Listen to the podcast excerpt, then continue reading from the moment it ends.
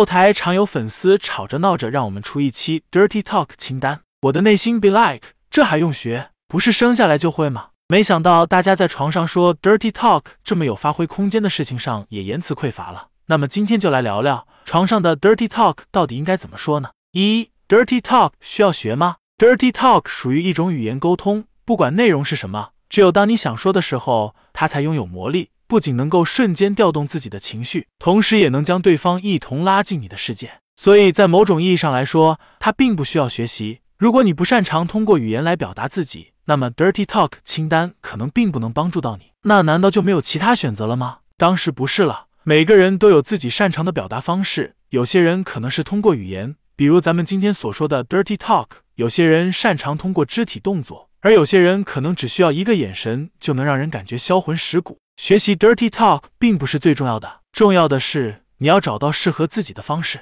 可能你说对象喜欢说 dirty talk，我一声不吭，好像不合适吧？dirty talk 最神奇的一点就是说出口的人才是受益最大的人。不排除有些人说 dirty talk 是为了取悦对方，但取悦对方和愉悦自己并不冲突。所以，亲爱的，如果你真的喜欢 dirty talk，那么请大胆的表达自己。如果你对此持保留意见，那么就等待来自外界的激发。比如特定的场景、事件以及对方的挑逗。如果你真的张不开口，就去探索自己比较擅长的方式。二，dirty talk 需要注意些什么呢？以尊重对方为前提。dirty talk 并不等于口无遮拦，什么话都能说。比如有些人有绿帽情节，用前任或者其他人来刺激对方，自己爽到了，但是对方却无法接受，反而会心生芥蒂。记住，不管什么时候说 dirty talk，都要以尊重对方为前提。这样才能起到正面作用，否则只会适得其反。提前和对方沟通。如果你们从未尝试过在床上说 dirty talk，